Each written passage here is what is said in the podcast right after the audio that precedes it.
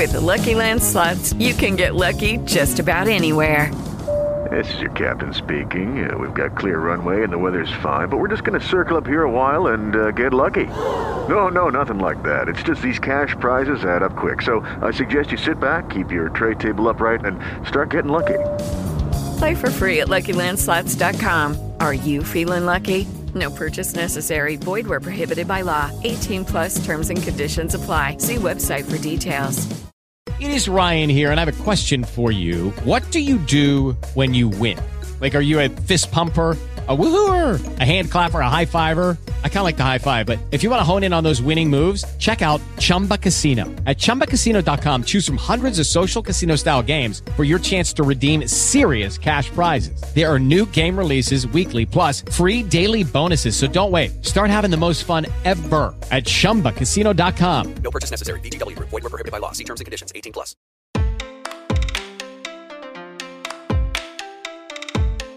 Muitas pessoas sofrem discriminação e preconceito por conta de sua origem ou nacionalidade, sendo tratadas com intolerância ao estarem fora do seu país ou local de nascimento. Esse tipo de discriminação, também chamada de xenofobia, tem sido cada vez mais preocupante em vista do grande fluxo migratório no mundo atual. No Brasil, por exemplo, de acordo com dados da Secretaria Especial de Direitos Humanos, as denúncias de xenofobia cresceram cerca de 633% entre os anos de 2014 e 2015. O comportamento xenofóbico, além de ser um desrespeito aos direitos humanos, dificulta o processo de inclusão social de imigrantes e refugiados nos países de acolhimento. Assim, para entender melhor o que significa xenofobia, como ela se manifesta e como combatê-la, no episódio de hoje a gente vai conversar com a Marina Costa, estagiária de Direito Tributário do Instituto Matos Filho.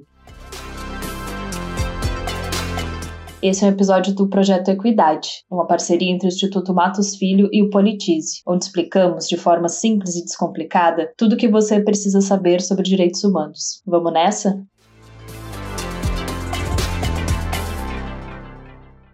Olá, Marina, tudo bem? Muito obrigada por participar e contribuir aqui hoje com a gente. Eu que agradeço essa incrível oportunidade em ter essa conversa riquíssima com vocês. Marina, para começar, você podia explicar o que exatamente significa a xenofobia e como ela se manifesta na sociedade? Bom, em um contexto teórico, acho que a gente tem que iniciar entendendo o que seria a xenofobia. Ela consiste em um conjunto de atividades ou práticas que são relacionadas às origens das pessoas, mas dependendo do contexto e da pessoa pessoa que se utiliza, seu significado pode ser extremamente distinto. Ou seja, a gente pode debater se a xenofobia emanaria de um nível individual ou coletivo se um ato isolado de uma pessoa poderia ser considerado xenofobia ou não. Então, há inúmeras causas para xenofobia, atribuindo um ódio aos estrangeiros. Por exemplo, existe uma ideia irreal de superioridade, uma ideia infundada de que os estrangeiros poderiam, por exemplo, tomar vagas de trabalho, tem pouca informação intercultural do residente, porque se o outro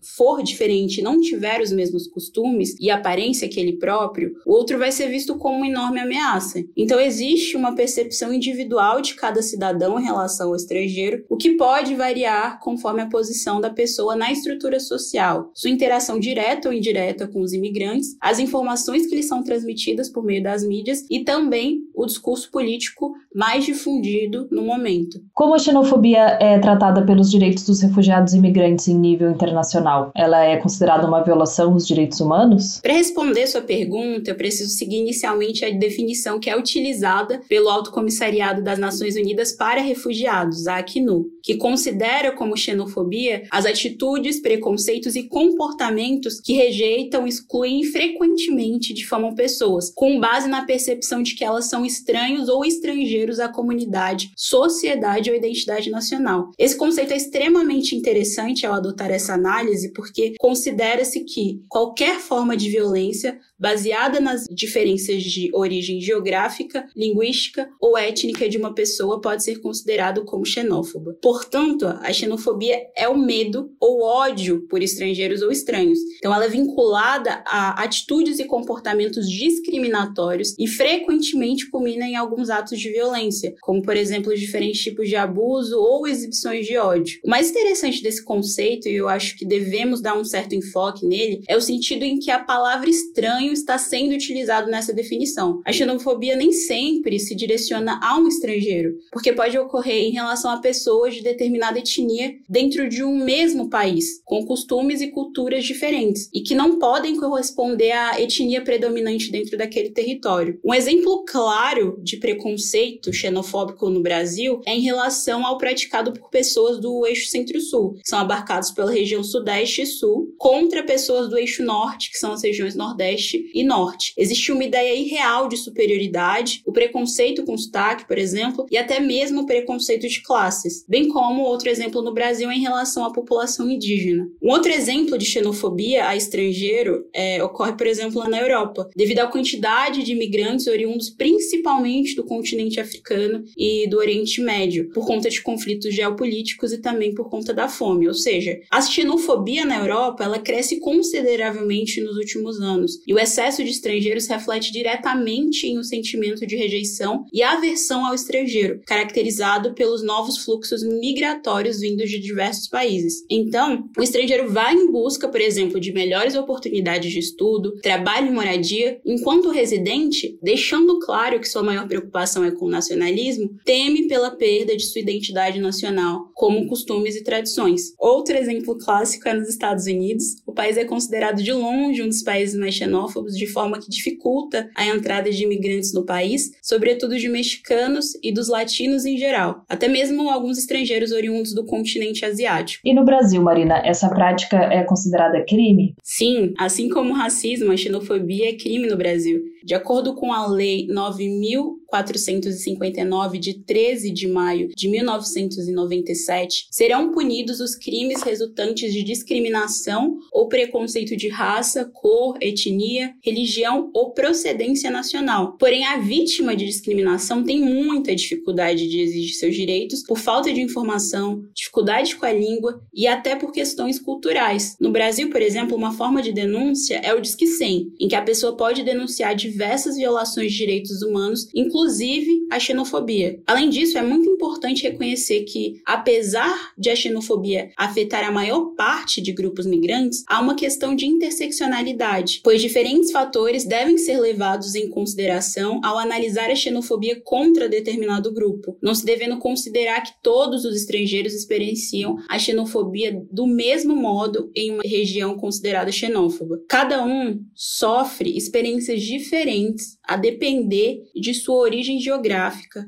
sua cultura, seu gênero, cor, etnia, classe social, entre outros fatores. Um migrante europeu no Brasil, por exemplo, é recebido de modo extremamente diferente de um migrante africano. As diferenciações no tratamento estão diretamente atreladas ao racismo muito presente no Brasil. Nesse mesmo contexto, temos outros exemplos com migrantes, não só do continente africano, mas com os migrantes peruanos, bolivianos e venezuelanos que são discriminados pela origem indígena. Visto que a está vinculada à intolerância ou preconceito, né? Quais são as possíveis consequências, né, de comportamentos xenofóbicos, não só para a vítima, mas para toda a sociedade? A sociedade fica extremamente mais hostil em relação aos estranhos e aos estrangeiros, muito por conta das políticas não voltadas para criar um ambiente mais amistoso para o migrante. Entendemos que qualquer pessoa pode sofrer com a xenofobia se estiver deslocado do seu meio de origem. Quanto menor é a distância cultural entre duas etnias, menos provável será a ocorrência de xenofobia. É interessante notar que o residente tende a aceitar o imigrante sempre que este renuncie à sua própria cultura, como seu idioma, seus costumes, sua religião, etc. E adote a cultura oficial da sociedade que acolhe, pois que a diferença cultural é a maior ameaça percebida pelos cidadãos de determinado território. Ou seja, a tolerância em relação ao estrangeiro, ao estranho, é com frequência condicional. Eu não vou me importar com a sua presença se você se adaptar aos meus costumes. Portanto, a maior consequência em relação ao comportamento xenofóbico é a perpetuação de uma superioridade que não existe. E por fim, Marina, é, como que a gente pode evitar e combater a xenofobia buscando construir uma sociedade mais inclusiva e igualitária? A gente tem alguns exemplos de políticas de combate à xenofobia estrangeiro, que são, por exemplo, a gente pode ter a expansão do número de profissionais treinados para investigar os casos de xenofobia e processar casos de violência xenófoba prova. A gente pode ter também o monitoramento e a realização de relatórios com os resultados dos processos de crimes contra estrangeiros, monitoramento e realização de relatórios dos tipos de sentença imposto àquele culpado de crime contra estrangeiros, a investigação acerca dos padrões de violência policial, que é muito importante também, contra os estrangeiros, e publicando esses resultados para análise, citando também as autoridades criminosas, as medidas disciplinares que são recomendadas a esses tipos de crime e as que foram impostas, bem como as recomendações em geral para a prevenção de tal violência, entre outras políticas públicas de combate à xenofobia. Idealmente, para combater a xenofobia, não é necessário o recolhimento de dados que são importantes também na elaboração de políticas públicas, mas também de uma conscientização da sociedade. Então a gente precisa desconstruir os nossos estereótipos negativos, porque é essencial na busca da garantia dos direitos aos imigrantes. Agora a gente vai para o nosso ping-pong da equidade. Como é que vai funcionar? Eu vou falar algumas palavras ou termos e vou pedir para você, Marina, em poucas palavras, me dizer o que, que eles significam para os direitos dos refugiados e imigrantes. A primeira palavra é equidade. Reconhecer que todos precisam de atenção, mas não necessariamente dos mesmos atendimentos. Xenofobia. Discriminação a diferentes culturas e nacionalistas. Respeito à diversidade. Capacidade de sentir empatia e respeito por todas as pessoas. Não violência violência. Defender seus direitos sem infringir os direitos dos outros. Muito bem, muito obrigada, Marina. Tenho certeza que agora ficou bem mais claro né, o que é xenofobia e como é importante combater essa prática discriminatória na sociedade em que a gente vive. Bom, eu que agradeço muito a oportunidade de estar conversando aqui com vocês um pouquinho mais sobre xenofobia, por termos tratado né, sobre suas consequências, bem como a necessidade de combatê-la. Como conversado, a xenofobia é resultado do medo e da intolerância com o desconhecido, gerando rejeição aos indivíduos que não fazem parte originalmente de uma comunidade ou sociedade. Sendo assim, o combate a esse tipo de discriminação é uma responsabilidade não só jurídica, mas também social. Isso significa que o Estado deve realizar políticas públicas de conscientização sobre xenofobia, bem como toda a sociedade civil deve promover os princípios da dignidade humana, do respeito à diversidade e da equidade, fortalecendo o direito dos refugiados e imigrantes. No Brasil, esses direitos são garantidos na legislação nacional, visando a proteção e a inclusão dos refugiados e imigrantes no nosso país. Quer saber melhor como esses direitos são previstos aqui? Então não perca o próximo episódio da Equidade na semana que vem, no qual vamos falar sobre o direito dos refugiados e imigrantes no Brasil. Por hoje ficamos por aqui. Agradecemos a Marina Costa pela participação e esperamos que você tenha gostado desse episódio. Ele é um dos vários conteúdos que produzimos no projeto Equidade, uma parceria entre o Instituto Matos Filho e o Politize. Além desse podcast, você também pode conferir os nossos conteúdos em formato de texto e de vídeo. Acesse a página do projeto no portal do Politize e confira tudo o que você precisa saber sobre direitos humanos. Até a próxima!